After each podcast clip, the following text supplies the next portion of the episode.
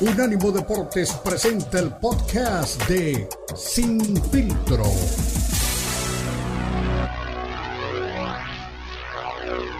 Recién operada, de su recuperación, pero también hay que decirlo de esta manera, está listo ya para regresar a la actividad de este año. John Ryder, aparentemente británico, sería su rival en este regreso a el ring. Pero bueno, hay que escuchar qué dice Canelo Álvarez también, porque luego de esas fechas de fin de año ha estado con la familia y por supuesto también tiene algunos detalles que comentar acerca de su actualidad como Canelo Álvarez.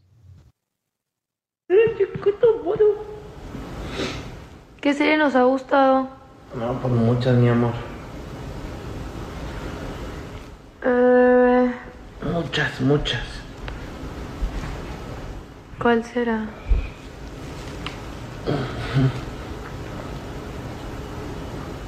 ¿Ya viste? Ay, sí, acabamos de ver Merlín. Ay, no me agarran frito. Mi mujer la ve, ve un capítulo, cinco minutos y se duerme. No Nah. ve. Se la tengo que platicar toda, se la Ay, tengo te que platicar. Cuesta. Puede. Ay, ya, a ver, ya me dijeron que si presiono. Ay, no, pero no. Que si presionas qué. ¿Mm? No, que aquí salen más preguntas, mira. Mm. Me voy a ir a jugar póker. Ya, ok. Ya voy a cerrar el de este. Adiós a todos. Así que era, no sé, compartiendo un momento íntimo eh, con su familia Saúl Canelo Álvarez, eh, pues tratando obviamente de pasar el tiempo lo más eh, que pueda con su familia, con sus hijas, con su esposa y, bueno, tratando también ahí de suavizar un poquito lo que es su imagen eh, ante la gente, ¿no? Que no es únicamente un boxeador, sino también es un padre de familia, un amigo, un esposo. Pero aquí hay más, más de la intimidad también de Canelo Álvarez, eh, ya en esa faceta, como repetimos, como, como padre de familia y también como cabeza de hogar. Por eso decía, no es el boxeador, es simplemente Canelo Álvarez. Escuchemos. Ya voy a hacer en vivos más seguido.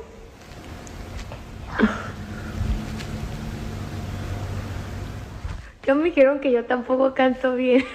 No, tú sí cantas bonita, mami. Y más en la regadera. ¿No? Con el sonido del agua compones canciones.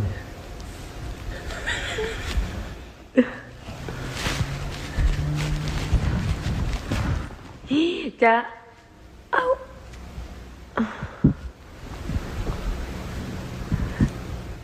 Que cantemos la de Ramito de Violetas. La de ¿Quién te escribía mil versos? Dime niña quién era. ¿Sí te la sabes, Saúl? ¿Saúl? No, no, no. La de ¿Quién te mandaba flores? No, sí sé cuál es. En primavera. Pero no me la sé toda.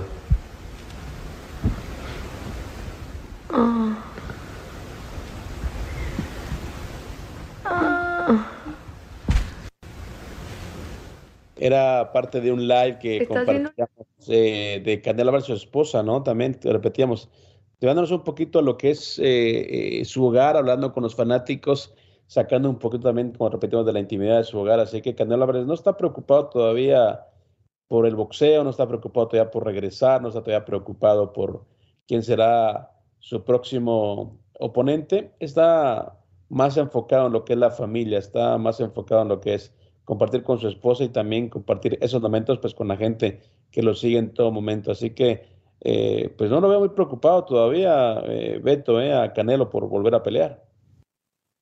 No, no, no, pues está tranquilo, eh, pensando obviamente en, en, en, qué vendrá para su futuro, pero bueno, no sé, ¿esto, esto lo comparte en Instagram o dónde es eh, la plataforma en donde lo comparte? Él lo comparte en Instagram, lo comparte Ah, en, un- en una en vivo, así que es eh, pues eso, es, es como una, una charla eh, más entre amigos, eh, con sus fanáticos, involucrando también a su esposa en, este, en, este, en esta convivencia ¿no? que tiene con, con la gente que lo sigue y lo espera. Posiblemente para mayo, eh, yo obviamente, aunque no lo digan, siempre mayo es una fecha establecida, una fecha apartada para las grandes eh, peleas aquí en Las Vegas, una fecha que tiene mucho significado para la comunidad mexicana. Y desde que se retiró Floyd Mayweather, Canelo pues pudo recuperar esa, esa, fecha, ¿no? Porque la tenía pues también ya eh, como secuestrada prácticamente y ahora es- septiembre y, mayo, las fechas en las que Canelo Álvarez siempre tiene libre para poder pelear, sobre todo en Las Vegas. Pues sí, vamos a ver, ¿no? Eh, eh, qué es lo que, lo que está pensando Canelo, verlo así y que él es el que lo comparte, me habla de que pues, está tranquilo, de que tiene todo bajo control y habrá que esperar. Por cierto, en medio de todo el temporal que se le vino en la Copa del Mundo cuando se puso al brinco por aquella imagen de una camiseta de la selección mexicana este, tirada en el vestuario a los pies de Messi, eh, se encontró ya con este, varios eh, personajes de Argentina. Federico Silvera se lo, se lo encontró eh, recientemente, por lo que veo se encontraron esquiando y sacó rápido la camiseta de Argentina este personaje y, pues el Canelo ahí estaba con él, comparten la foto, la, replica el diario Le, que es uno de los principales diarios deportivos allá en Argentina y bueno, pues a manera de de hacer las paces con, la gente de Argentina y después de ofrecer disculpas, pues ya se, libró. Ahora, eh, en esa foto, Cristian, no sé si la has visto, eh, están los dos listos con, los gogles perfectamente cubiertos para el tema de la nieve. Eh, en el caso del Canelo, no sé qué tan peligroso sea este, andar esquiando. el portero de la selección, el histórico portero de la selección de Alemania, el señor Neuer, Recientemente se rompió tibia y peroné esquiando. Y ahora la gente del Bayern Múnich está preocupada porque no saben si se va a recuperar al 100%, tomando en cuenta que es un veterano y para la temporada que, está por arrancar la, la, siguiente semana. Entonces, no es un riesgo andar, este, digo, no, no, no, no es criticar ni juzgar, cada quien es libre de hacer lo que quiere en su periodo vacacional, pero si hay deportes de riesgo. Por ejemplo, en los futbolistas, yo sé de buena fuente que hay futbolistas a los que no les permiten andar en motocicleta. Este, que en sus contratos le establecen no puedes andar en motocicleta. Y si hay eh, algo, una imagen o algo de que estás, te multan. ¿No es un riesgo andar esquiando para un deportista de alto rendimiento? Hay que recordar también que Michael Schumacher, ¿no? El accidente que lo sufrió, lo sufrió esquiando también. Eh, entonces, bueno, eso es un deporte extremo, también depende de las condiciones, las, eh, el lugar, depende de muchas cosas, pero sí sigue siendo un, deporte peligroso eh, por la velocidad en la que te conduces, por pues que obviamente no tienes control pues, del escenario en el que estás obviamente recorriendo. estás enfrentando a la naturaleza, ¿no? Ese es el tema, estás enfrentando a la naturaleza y la naturaleza pues, pues tiene sus propias reglas, ¿no? Entonces yo creo que sí es es eh, para mí peligroso, no, no, no hace sentido. Pero bueno, por eso te decía, yo creo que Canelo Álvarez eh, hablaba mucho de, la operación, de la recuperación de la mano, pero pues no he visto realmente ningún, al menos yo no he visto, no sé si tú, no he visto ningún video, no he visto ningún tipo de fotografía de su mano enyesada, de la recuperación de la mano. Ha sido como un misterio, ¿no? Todo lo que ha acontecido con eso y ahora lo vemos pues prácticamente eh, repuesto, lo vemos prácticamente pues otra vez ya eh, de vuelta a lo que son los eh, deportes extremos. Veremos realmente qué decide Salvador Canelo Álvarez, más allá de la recuperación de su mano, más allá de lo que esté haciendo en vacaciones, pero creo que más, que, yo te digo con toda honestidad y no estoy poniendo en duda si se lesionó o no, yo creo que lo que estaba buscando Canelo Álvarez era un tiempo libre, ¿no? Yo creo que está saturado con tanta actividad, tanta presión, tanta pelea, y conforme fue pasando el tiempo, lo único que lo ha mantenido, y hay que decirlo de esta manera, en la conversación, pues fue la bronca que tuvo con Lionel Messi, ¿no? Sí, sí, sí, es lo que lo, que lo tiene eh, ahí en el radar de la gente. Hace poco también el señor Suleimán eh, hablaba, ¿no? De que eh, lo que tienen en puerta es la pelea de Benavides contra Cale Plant y el ganador de esa pelea sería el retador oficial de Canelo Álvarez este, en este año vamos a ver si, si, si se puede dar, ¿no? Porque, ¿qué va a preferir Canelo? ¿Darle la revancha a, a Cale Plant o enfrentar a David Benavides? O renunciar a ese cinturón, ¿no? Para buscar otro, otro, combate. O sea, con Canelo nunca, nunca sabes. Eh, el tema es que creo que, más allá de lo que él quiera, yo creo que la pregunta es qué pelea sería más, más eh, atractiva para la gente, ¿no? Volver a verlo contra Caleb Plant, luego pues, del repaso que dio en la primera pelea, o una nueva, un nuevo rival, un rival con sangre fresca, un rival que mucha gente dice lo puede complicar, en este caso Benavides. Yo creo que es mejor enfrentar a David Benavides, ¿no? Sobre todo porque, digo, no, no tendría razón de ser una pelea con Caleb Plant, pero pues en, solo, solo el Canelo y, su entorno más cercano saben qué es lo que les conviene y qué es lo que tienen en puerta. El panorama no me parece nada sencillo ¿eh? en cuanto a la elección de, de, lo que tendrán que hacer para bien de la carrera de Saúl. Exactamente, pero bueno, seguimos entonces, esto es Sin Filtro, recuerden, somos un ánimo de persona, pausa, ya regresamos.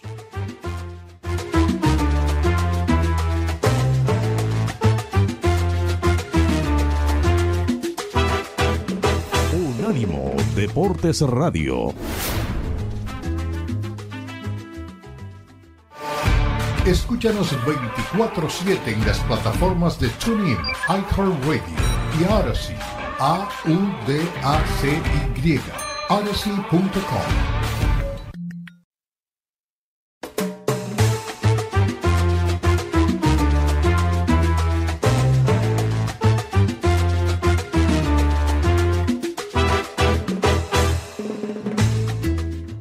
regresamos sin filtro. Beto Perelanda, Cristian Echeverri le acompañamos. Eh, mi estimado Beto, la verdad que ayer fue tendencia, eh, pues bueno, la sesión de canto de Shakira en la cantante colombiana con Visa Rap. Eh, una canción que ha dado muchas vueltas por lo que se, dice dentro de la, en la letra de la canción. algunas marcas se han pronunciado. Sin embargo, lo, lo más curioso o chistoso siempre son los memes, ¿no? Ya estaba viendo uno que me, que me daba mucha risa y era, Max, era Checo Pérez con Bizarrap diciéndole que quiere hacer una canción contra Max Verstappen, ¿no? Entonces, eh, pues yo creo que da eh, mucho para hablar, en este caso porque involucra a un futbolista como es eh, Gerard Piqué, pero bueno, es, parte del colgorio, parte de la cultura deportiva de esos tiempos, son los ya clásicos memes, mi estimado Beto. Así que seguimos aquí en, Sin Filtro, ya escuchábamos también... Acá estoy, acá estoy. Ah, ahí estás, porque me parece que no te escuchaba, mi estimado Beto. Sí, oye, no, olvídate de, olvídate de los memes. Eh, la cuenta de Twitter de Casio ya le contestó a, Shakira, eh, se han vuelto tendencia. La verdad es que a mí me, sorprende porque eh, sí, sí dijo, ¿no? Que este, prefirió un Casio por un Rolex eh, y no a toda la gente le, le, ha, gustado, ¿no? La reacción de Shakira. Bueno, el primer tuit de la marca Casio me pareció una, una verdadera joya. Dice Shakira, quizás no seamos un Rolex, pero claramente nuestros clientes sí nos son fieles. O sea, los, los bombazos llegaron este, rápido de parte de la marca Casio, que yo creo que pusieron en friega a su community manager porque ha encontrado una foto en la que Shakira adolescente, trae un, un Casio en la mano. Dice, antes de ser un triste Rolex, recuerda que fuiste un Casio. También le digo, le ha llovido, pero con todo a, Shakira, ¿no? Recuerda que antes de ser un triste Rolex, fuiste un magnífico Casio. Entonces, este, pues ya le llegó la oportunidad a, a la marca la verdad es que no sé si sean los mejores o los peores, pero todos tuvimos un Casio, ¿no? Y este, yo, el de la calculadora, por ejemplo, todavía alcancé a ocupar esos como militares de la G-Shock o no sé cómo se llaman, pero pues todos tuvimos un Casio. Entiendo que es algo coloquial, pero eh, y, en algunos otros lados se permite, ¿no, Cristian? Pero no sé si esto vaya a tener otro, otro tipo de repercusión. Yo me acuerdo mucho de que cuando tenía la televisión por cable, este, alguna vez vi un comercial en Estados Unidos de hace, te estoy hablando 20, 20 años, 20, 25 años creo, en el que está un equipo de béisbol en, la cancha de niños y viene el batazo y ganan, ¿no? Un, equipo infantil y están celebrando y después pasan los segundos y los que perdieron están festejando porque tienen un refresco, no sé si Coca-Cola o Pepsi, ¿no? Pero están, eh, tienen su refresco el comercial es un refresco, los que perdieron celebrando y pasan los que ganaron con el otro refresco y dice, pensé que habíamos ganado nosotros. ¿A qué voy con esto? No sé si, si a, Shakira hablar de una marca tan importante como es Casio le vaya a generar algún tema, ¿no? No, al, contrario, creo que los más beneficiados son gente como Casio, pues que vuelven a la conversación.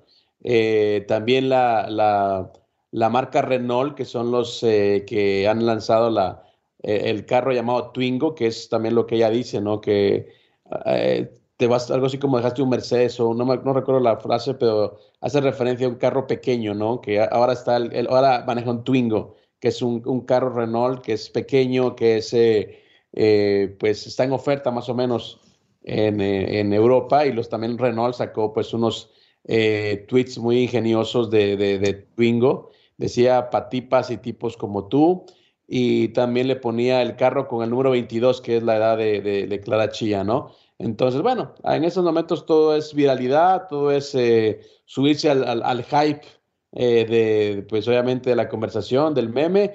Y yo creo que no, más que una demanda, yo creo que las marcas como Casio, Renault lo están aprovechando pues para hacerse publicidad. Así que hasta creo que es con hecho pensado, ¿no? Así que no creo que haya ningún tipo de, de problemas. Pero bueno, hablando ya de temas deportivos, también uno que sabe mucho de boxeo es Eric el Terrible Morales. Siempre escuchamos pues sus jocosas eh, anécdotas. Ahora ya escuchamos a Canelo, pero también eh, se dio el tiempo Eric Morales de hablar precisamente de Dimitri Ibol, el tipo que el año pasado se convirtió en un verdugo de boxeadores mexicanos. En la última contienda que tuvo, eh, pues se venció al zurdo Ramírez. Aquí habla Eric Morales de esa pelea. Dimitri Vivol, eh, creo que el hecho de haber peleado con dos mexicanos lo puso en el mapa, o por lo menos nos lo puso a nosotros los mexicanos en el mapa. Este, al final del día peleó con uno de ellos que es el, eh, el, peleador más, este, ¿cómo se le llama? Mediático, ¿eh? Más mediático a nivel mundial, que es en el caso de Canelo, y el haberle ganado, eh, pues prácticamente todo el mundo se enteró de, de, Dimitri Vivol. La pelea que todo el mundo está esperando, o por lo menos él, más allá de pelear con, con Canelo, creo que es contra Arthur Beterbier. El que está bajito de él. sí, está bajito de él. Es prácticamente campeón unificado de las, de la, de las, de las otras organizaciones y juntarlos sería fenomenal. Hoy, hoy mismo, en esta época, en esta década, es donde más peleas de unificación se han dado por todos los títulos, ¿no? No nada más de un título contra otro, sino intentar de tener campeones mundiales de AMB, SMB, los cuatro organismos. Yo creo que esta pelea sería increíble porque ahí sí no habría eh, ninguna excusa. Son dos peleadores del mismo peso. peso. Eh, que tienen muchas habilidades, tanto amateur como profesionales, y creo que la gente lo, lo, valoraría más, porque en el caso de Canelo, eh, es pues el hecho de que intente, y si no lo intenta, si no lo gana, luego pues la gente no lo entiende o lo critica más, ya sabes, ¿no?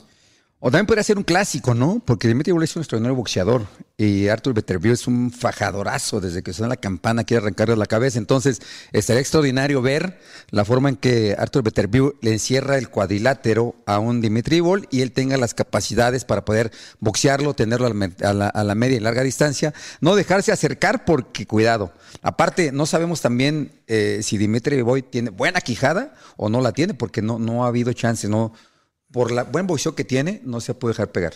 Sí, le han tocado desafortunadamente dos peleas donde pues no se le ha visto sus capacidades al máximo, ¿no? En el caso de Canelo, pues hizo lo, lo, necesario, se mantuvo atrás, frío, para, para, poder ganar. Y en el caso de, de del zurdo, creo hizo lo debido, se manejó bien, lo mantuvo, tuvo la iniciativa de golpear, el zurdo... Eh, pues se vio, le salió lo novato. Quiso, pero no pudo. Pues me gustaría decirte que sí, pero yo no vi ni siquiera el querer, ¿no? Porque cuando quieres, te juegas un Viva México. Y yo creo que fue muy pasivo, demasiado permisivo uh, para la pelea. Pero bueno, eh, esta es mi opinión, no quiere decir que tenga la, verdad, pero bueno. Eh, vámonos con el número 9, David Henney que ha tenido. Eh, bueno, hay que hablar de Arturo Beterbiew. Que ah, Beterbiew, perdón. Pues que yo pensé que ya habíamos hablado del. Disculpa, échale. Es Arthur Beterbiew, récord 18-0, 18 knockouts. Ah, cabrón, está, está bueno. División semipesado, campeón unificador, campeón unificado. Última pelea, eh, ganó a Joe Smith, que tampoco había sido knockout, un 18 de junio. Me tocó verla, buenísima pelea. Y su próxima pelea, 28 de enero, con Antonio Yarde. Yarde, sí, es una pelea que se ha, estado. Yarde está muy emocionado de pelear con Beterbiev. Eh, pues va a estar bueno el tiro, pero se me hace que eh, lo va Le va a aplicar la misma que, a Joe Smith, porque Joe Smith nunca había sido noqueado, se hablaban buenas cosas de él. y puta, lo clavó. Lo clavó. Y ha sido un peleador muy fuerte. No es un peleador muy técnico, pero es grande y es fuerte y pega duro. Entonces, pues no más con eso. No cualquiera se le para. En el ranking anterior estaba en número 9, ya, ya escaló al número 8. Al número 8. Y bueno, ahora sí, David Haney, como número 9, ¿cómo lo ves? David Haney en el ranking anterior estaba en número 8, ahorita está en número 9. Yo creo que está bien, está bien porque pues nos hace falta verlo pelear contra, por ejemplo, eh, eh, este, este boxeador Esa, mexicano. pelea, pe- esa división en peso ligero Está bien cabrona. está bien dura. Está Lomachenko, Henny, eh, Ryan García, eh, Stevenson, Stevenson, eh, Pitbull, Pitbull y el este. Gervonta Davis. O sea, son seis que si se animan. Pinche torneo, ¿cómo te caería un torneo entre esos? Shakur, Sí, pues Shakur, Stevenson. Stevenson. Shakur Stevenson. Patrón, Las palabras. por eh, favor, de- póngase las pilas, pues, su gran ex enemigo y ahora socio en este, en este emprendimiento en YouTube, eh, Marco Antonio Barrera. Así que hablando, eh, bueno, del ranking de mejor libra por libre, por supuesto, las peleas que os quieren ver para este 2023. Vamos a una pausa regresamos con el tema de Fórmula 1, mi estimado Beto, porque es carita, ¿no? La licencia que tiene que pagar Checo Pérez para renovar posiblemente su contrato con eh, Red Bull. De eso y más le hablamos al volver, recuerda, es famoso infiltrado.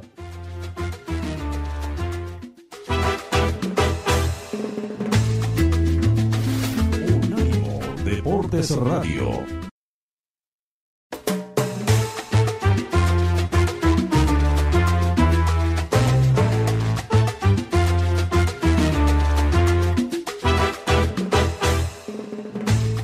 Continuamos, recuerden, somos Sin Filtro, esto es Unánimo Deporte, lo mejor de la cultura y el deporte. Estamos Beto Pérez Landa y que les da la Cristian Echeverría acompañándolos en una eh, fecha previa a lo que es el arranque de la ronda de como es de la NFL y también estamos hablando de lo que se está manejando para este año dentro del boxeo mundial. Eh, ya lo decía también Eric Morales y también Marco Antonio Barrera, la división de las 135 libras sigue siendo la división más competida y de mejor calibre en este momento y serán las peleas las que irán depurando a los líderes de esa división. Pero bueno, también hay que hablar de Fórmula 1 y hay un tema, eh, Beto, en cuanto al pago de la llamada superlicencia, ¿no? Eh, ¿Qué tiene que tener cada piloto para obtener esta superlicencia? Pues bueno, tener más de 18 años cuando eh, participen en su primera carrera de Fórmula 1, tener un permiso de conducir válido, por supuesto, hay que aprobar un examen teórico eh, de, de, la FIA acerca de las reglas y los códigos deportivos de la Fórmula 1.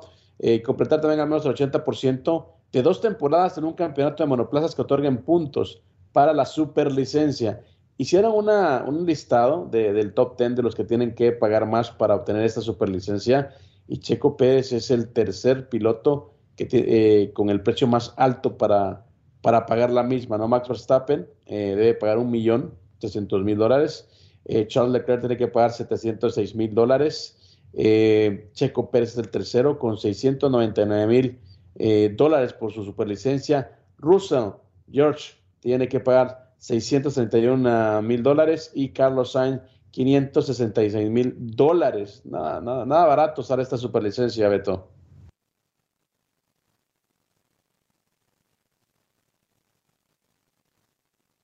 la que estás por ahí, Beto, fuiste por unos esquites allá a la, a la tienda, en, eh, ahí en, en, Pachuca.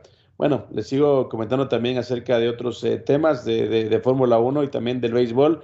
Y es que se habló tanto de la recesión económica durante la pandemia, pero las grandes ligas, la MLB, eh, ha anunciado que rompió récord de ganancias en el 2022, más de 2 billones. Así es, así que luego de dos años de, de recesión económica por el tema, pues a todos los equipos pues grandes problemas. La Grande Liga batieron un nuevo eh, registro en cuanto al ingreso eh, de la liga por temporada. Fueron los Astros de Houston, el gran protagonista de la temporada que marcará un antes y un después para la Major League Baseball. Así que luego de que se quedaran con el título ante los eh, Phillies de Filadelfia, también le dieron pues el banderazo de salida a una nueva etapa en cuanto a la económico a la, a la MLB. Así que con un récord de 10.7 billones eh, en el 2019. Ahora consiguieron 12 billones de dólares. Nada más, eh, nada más y nada menos que una cantidad, mi estimado Beto, que bueno, cualquier otra liga también la envidiaría.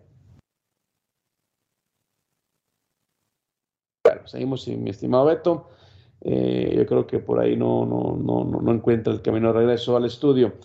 Hablando entonces de, Chico Pérez y, Max Verstappen, eh, hay que recordar también que estos dos pilotos terminaron como primero y segundo de la escudería Red Bull y por supuesto fueron los grandes protagonistas de la temporada de la Fórmula 1. Y muchos dicen que tienen pues por ahí todavía problemas pendientes, mucha gente dice todavía ahí que tiene eh, por ahí una relación ya muy distante luego de lo, de lo que pasó en el cierre eh, de la temporada, pero al final de cuentas son los protagonistas más importantes de Fórmula 1 y también dos pilotos que tendrán pues por ahí también el ojo de la gente antes del arranque de la próxima temporada. Checo Pérez han dicho también está llamado a ser el gran eh, protagonista de la temporada Fórmula 1, sobre todo por lo hecho eh, eh, anteriormente, como repetimos, en su escudería, junto a Max Verstappen, que está en plan grande y que también está, pues obviamente, comprometido con una mejor temporada en esta oportunidad. Así que va, ya veremos qué es lo que se viene para tanto para Verstappen, tanto como para Red Bull, como para también Ah, para eh, el Checo Pérez, que dice eh, el buen Beto que es uno de los, de los deportistas mexicanos más importantes de la actualidad, por encima incluso de Saúl Canelo Álvarez. Antes de volver, obviamente, a la pista, eh, el buen Checo Pérez tiene que pues, comprar su licencia y tiene que pagar por ahí una muy buena cantidad de dinero que le permita pues regresar a lo que son las pistas. Veremos la mejor versión de Checo Pérez, es lo que está por verse. Veremos la mejor versión también de, Verstappen, también está por verse.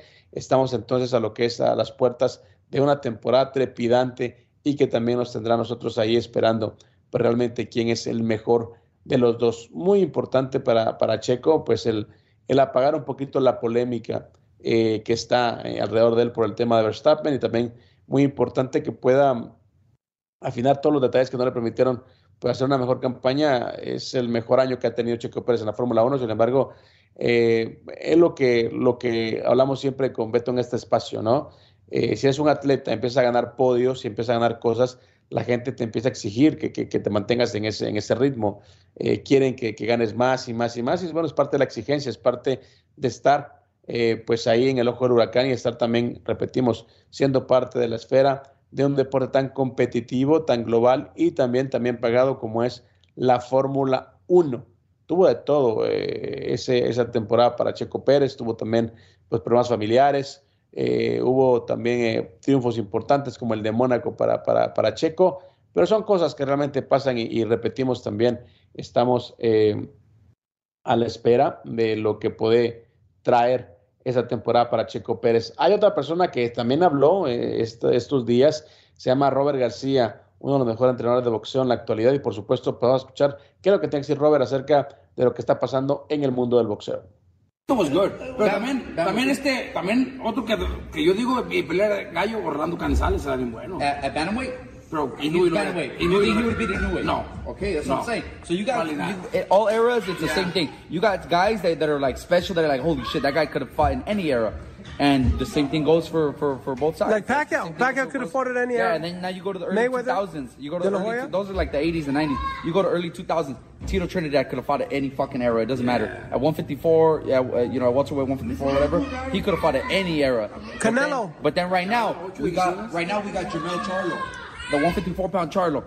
He, you maybe I you think pick. Trinidad would have beat him. You think? That's no, I think Charlo. So you pick. You probably think Trinidad would. Trinidad Fernando would have beat him. I don't know about. I, I don't so. know. I do. Charlo hits too hard, Robert. I think at 154, I think I think Fernando and Trinidad would have. I think I think he could have fought both of them on the same day. They Oscar would have beat him. I think Oscar would have. Oscar still wants to fight him. I think Oscar would have. Do you see a six people, pack? He's ready. Yeah, look at all that shit. Like he's. I don't know. Is it a fake six No, it's not fake. It's real. Everybody says that all, the, all, the all the outside shit with Oscar, like all the outside shit that he does, and like he's. It's real. It's real. People forget how fucking bad of a fucking boxer he was. He was a badass. It is real because it's his. It is real. All the shit that he does outside of the ring makes people forget how bad of a motherfucker he was. At 154, I would have favored him against Charlo, but then champ, Charlo against Trinidad and, and Fernando would. I think I maybe I would have picked maybe Charlo. I would maybe pick Charlo. Yeah. Maybe not. I don't know. It's because he hit fuck. Yeah, Charlo hits fucking hard too, and he could box and move and and he you know against like Trinidad, Trinidad, the, like th- those are all great fights. So you could still pick guys from this. Okay, era. let me, really quick. Fernando is like it's, it's like right now, the way we're thinking is is uh is Virgil against any of the top welterweights because of the pressure, the power, the, the heart that they have. Fernando was like that. Yeah, but then he couldn't take a punch. He would get hit and he, Well, he could take dropped. until until Trinidad Nah. got him. But that's Before he could take saying. a punch. So you could say Before he could take a punch, he was just Trinidad that got him. What about uh, Crawford and um, Charlo? 154. Crawford big enough? Nah, I don't know. Well, I used to say yes, but the way Charlo looked so good against Castaño the last time that I don't know if I would I would favor He's Crawford. too big. He too small. He was lightweight. There's weight classes, right? Yeah. So Crawford, like Crawford, uh, like he started at lightweight. He started at lightweight. That was his original weight class. He would have done good against all those guys. You don't think he would have beat Chavez? At lightweight? No. Crawford? Crawford. No. Crawford's a de bad Robert García, hablando obviamente de lo que es el matchmaking, algunas divisiones, hablando también refiriéndose a lo que es una potencial pelea entre Terence Crawford y Jermel Charlo, ponía por ahí también en tela duda el poder eh, de los puños de Charlo y obviamente ponía, lo comparaba eh, con la última pelea que tuvo contra Brian Castaño, es lo que mencionaba Robert García en esta eh, conversación que tenía con algunos compañeros en el campamento de los García. Vamos a una pausa, regresamos. Recuerde, somos Unánimo Deportes.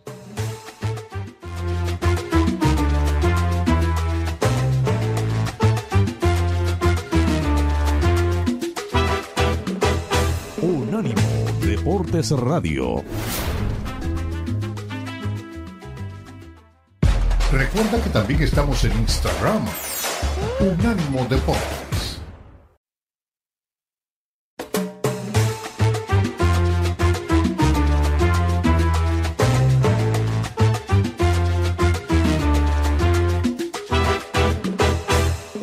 Regresa. Recuerde, estamos sin filtro, somos Unánimo Deportes, lo mejor de la cultura y el deporte.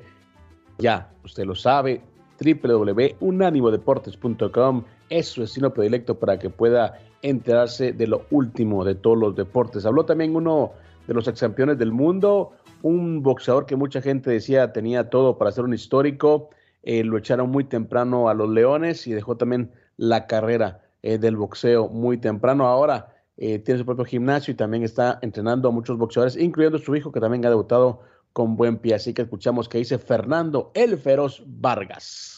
And uh, keep them, and that's a, that's a good fight because you know that I think it's gonna be a, a great fight. Both, both, both, of them, both, yeah, yeah. Earl goes to body. Spence goes a body. Like I a think he stops. Mexican? I think he stops him. Knockout. Um, I think it's gonna be a good fight. That's what I'm gonna say. Yeah. Are, are you surprised about this fight? Or people are kind of they're, they're a little bit um, upset with it because you know obviously they want Spence Crawford, but I mean this fight is I think it's a pretty good fight. You know Spence is a Thurman's a very agile. He's a good fighter. He carries a big Yeah, punch. very good fighter, very also former world champion, and so you know, um, I think it'll be a great fight. I'm excited to watch it. You guys like that? You guys like the uh, the Spence Thurman fight, or you guys just want to see Crawford in there? Like, how do you guys feel about Uh, I this like fight? Thurman. coming- I think I think Thurman after the Pacquiao, you know, he just kind of psychologically it took him a long time to come back to the ring. Sometimes losses do that, but I think he's always game with any 147 or 54 pounder. But I just think Earl's in his peak. Mhm. Whether he had the crash or not, I think he's just gonna walk him down and start breaking him down. He's he uses jab, uses jab, walk him down, and just start going to the body. I think it'll be too much for him. Yeah, agree with I, that. I can't wait for the for the uh, Earl Spence versus uh, Crawford, man. I Yeah, feel like that's gonna be that'll be a great fight. I would love to see that fight. Yeah, not interested in Thurman. Like, you don't think Uh, Thurman's I, gonna? I would love to see him too. You know, I like Thurman. Yeah. he's uh he's he got a lot of conditioning. Um, I like Thurman. He's a good fighter. Yeah. All right. Last thing. Uh, what do you guys tell other fans, man? 2023 is gonna be a big year, Jordan year for you guys. I think I really, I really feel that this is going to be a great. It's going to be a great, you know, move for my boys. Uh, it's a great fit. Marv Nation. For, I mean, you said you heard him. How many said? How many shows he said? Forty something. Show 50, 52. Yeah, that's a lot. 52, 52, My bad. Yeah, 52. So you know what I mean? Um, you were you heard it better than me. 52, 52 shows. Busy. También Fernando el Feroz Vargas, eh, con unos colegas, hablando también de otra división importante, la que incluye a Errol Spence Jr. con eh, Terence Crawford y la tan anunciada pelea entre, entre, ellos- entre ellos dos en 154 libras, pero él también tenía otro nombre por ahí que mencionaba eh, constantemente, que era el de Keith Turman, que acaba de regresar también a lo que son los pesos welter y siempre fue considerado como uno de los atletas que puede dejar un legado en esa división. Se retiró un rato por, por lesión, regresa y ahora también está en el tema de la cooperación. No sé si tenemos ya a Beto una vez más ahí ya disponible, pero bueno, era lo que mencionaba el buen eh, Feroz Vargas, que repetimos, tenía todo para ser pues un campeón histórico del boxeo mexicano. Sin embargo, le pusieron muy pronto, ¿no? A gente como Félix Tito Trinidad, que lo desbarató eh, de manera pues muy clara. Eh, posteriormente tuvo la pelea contra su némesis, que fue Oscar de la Hoya, y en ninguna de las dos pues pudo salir pues bien librado.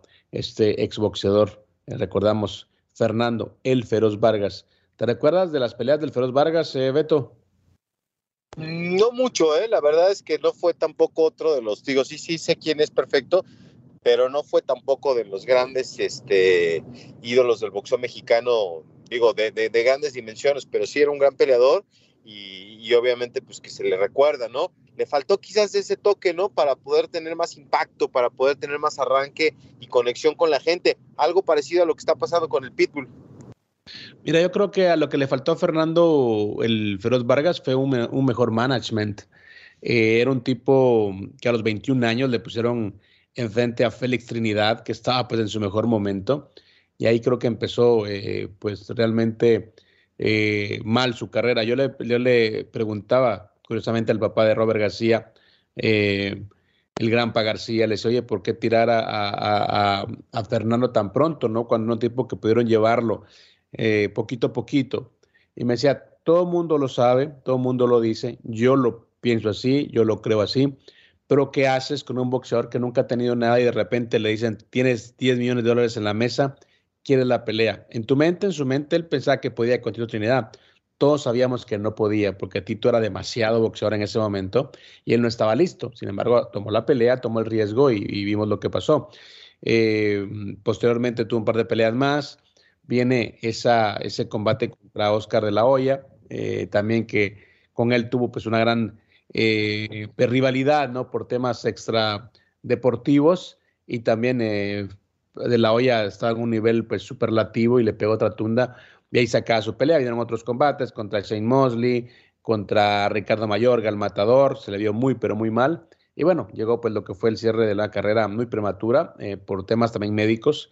Eh, de hecho, si tú lo escuchas hablar, él habla, pues no sé, con, cierta dificultad. Él, no, no hablaba de esa manera, él hablaba pues de manera muy fluida y todo aparentemente es por, por las secuelas ¿no? De, del, del tema cerebral aunque también hay que decirlo, ahora pues su hijo empieza una carrera boxística, empieza ya a debutar a nivel profesional y bueno, veremos cómo le puede ir. A veces el papá no es tan bueno, el hijo sí, veremos si esa, esa historia se puede pues, repetir con los Vargas.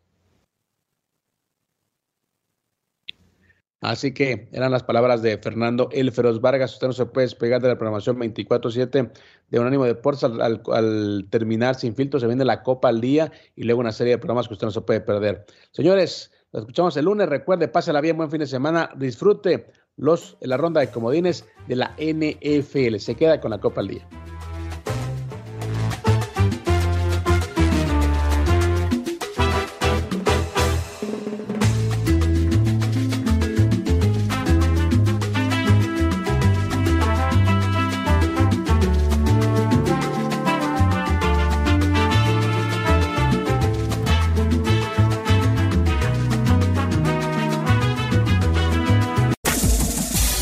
Fue el podcast de Sin Filtro, una producción de Unánimo Deportes.